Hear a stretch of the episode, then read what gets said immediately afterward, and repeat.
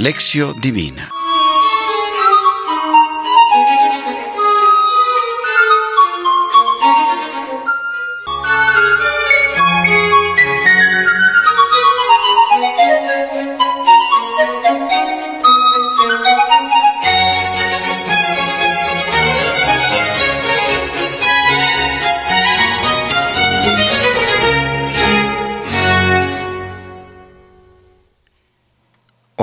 Inicial.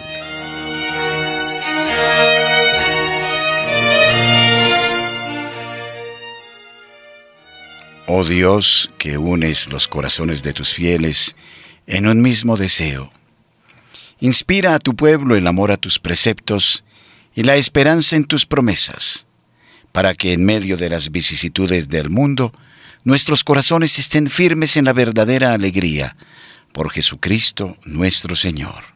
Amén.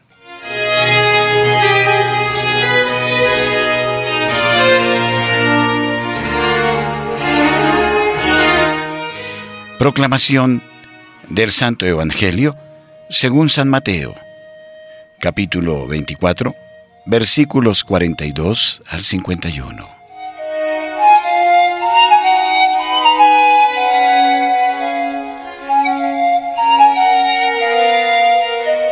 Velad, pues, porque no sabéis qué día vendrá vuestro Señor. Entendedlo bien. Si el dueño de casa supiese a qué hora de la noche iba a venir el ladrón, estaría en vela y no permitiría que le horadasen su casa. Por eso también vosotros estad preparados, porque en el momento que no penséis, vendrá el Hijo del Hombre. ¿Quién es, pues, el siervo fiel y prudente? A quien el Señor puso al frente de su servidumbre para darles la comida a su tiempo. Dichoso aquel siervo a quien su Señor, al llegar, encuentre haciéndolo así. Yo os aseguro que le pondrá al frente de toda su hacienda. Pero si el mal siervo, aquel, dice en su corazón, mi Señor tarda, y se pone a golpear a sus compañeros y come y bebe con los borrachos, Vendrá el Señor de aquel siervo el día que no lo espera y en el momento que no sabe. Le separará y le señalará su suerte entre los hipócritas. Allí será el llanto y el rechinar de dientes. Palabra del Señor. Gloria a ti, Señor Jesús.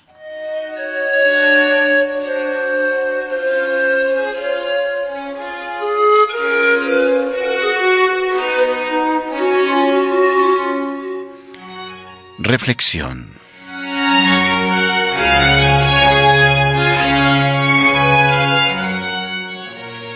El Evangelio de hoy, fiesta de San Agustín, habla de la venida del Señor al final de los tiempos y nos exhorta a la vigilancia. En la época de los primeros cristianos, mucha gente pensaba que el final de este mundo estaba cerca y que Jesús volvería luego. Hoy mucha gente piensa que el fin del mundo está cerca. Por esto es bueno reflexionar sobre el significado de la vigilancia.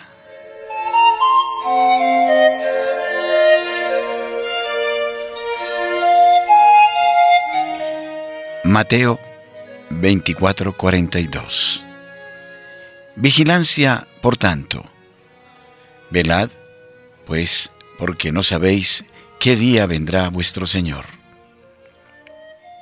Respecto del día y de la hora del fin del mundo, Jesús había dicho, Mas de aquel día y hora nadie sabe nada, ni los ángeles en el cielo, ni el Hijo, sino solo el Padre. Marcos 13, 32. Hoy mucha gente vive preocupada con el fin del mundo. En las calles de las ciudades muchas veces se ve escrito, Jesús volverá. ¿Y cómo será esa venida? Después del año 1000, apoyados en el Apocalipsis de Juan, Apocalipsis 27, comenzaron a decir, los mil primeros años pasaron, pero los dos mil años no pasarán. Por esto, en la medida en que se acercaba el año 2000, muchos quedaban preocupados. Hasta hubo gente que, angustiada con la proximidad del fin del mundo, llegó a suicidarse. Otros, leyendo el Apocalipsis de Juan, llegaron a predecir la hora exacta del fin. Pero el año 2000 pasó y no aconteció nada. El fin no llegó. Muchas veces la afirmación Jesús volverá es usada para dar miedo a la gente y obligarla a atender una determinada iglesia. Otros, de tanto esperar y especular en torno a la venida de Jesús, no perciben más su presencia en medio de ellos, en las cosas comunes de cada día, en los hechos de cada día.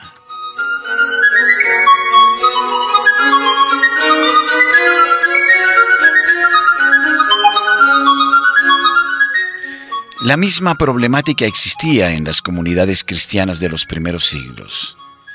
Mucha gente de las comunidades decía que el fin de este mundo estaba cerca y que Jesús volvería luego.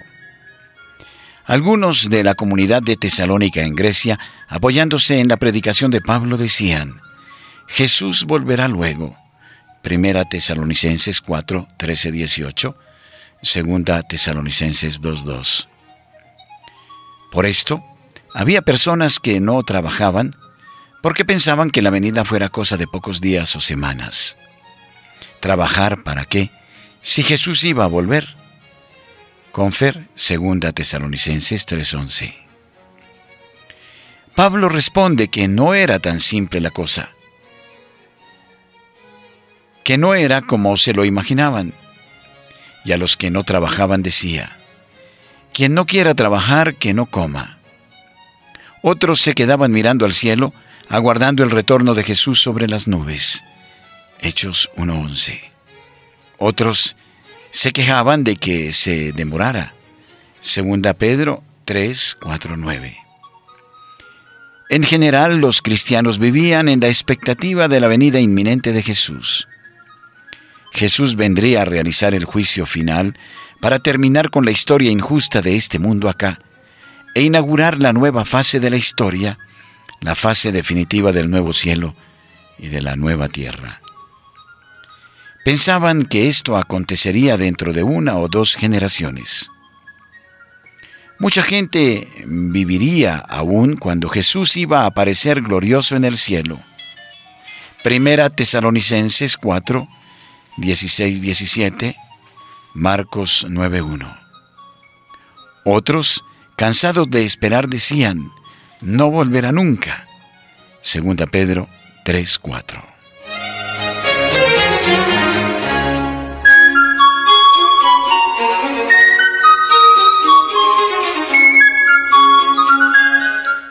Hasta hoy, la venida de Jesús no ha acontecido.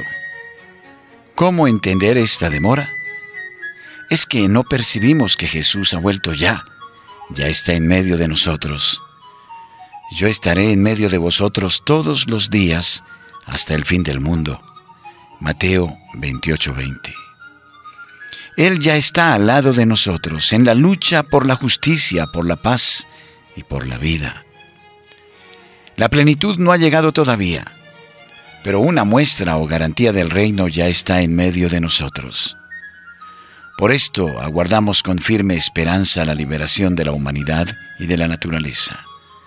Romanos 8, 22, 25.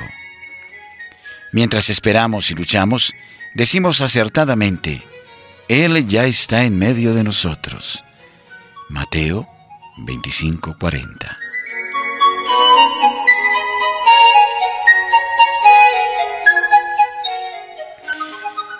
Mateo 24, 43, 51. El ejemplo del dueño de la casa y de sus empleados. Entendedlo bien. Si el dueño de casa supiese a qué hora de la noche iba a venir el ladrón, estaría en vela y no permitiría que le horadase en su casa. Jesús lo deja bien claro.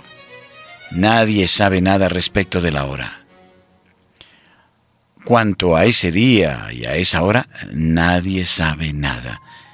Ni los ángeles, ni el Hijo, sino solamente el Padre. Lo que importa no es saber la hora del fin de este mundo, sino tener una mirada capaz de percibir la venida de Jesús ya presente en medio de nosotros en la persona del pobre. Y también en tantos otros modos y acontecimientos de la vida de cada día. Lo que importa es abrir los ojos y tener presente el ejemplo del buen empleado del que habló Jesús en la parábola.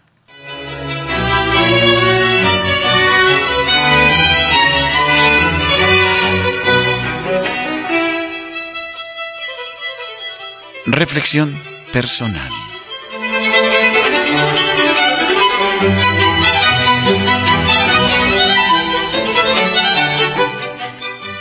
¿En qué señales se apoya la gente para decir que el fin del mundo está cerca? ¿Piensas tú que el fin del mundo está cerca?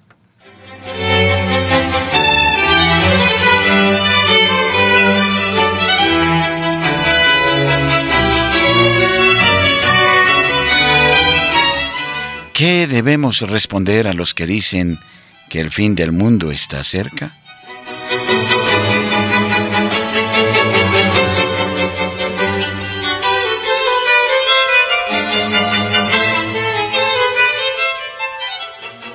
¿Cuál es la fuerza que te anima a seguir viviendo, a resistir, a tener esperanza?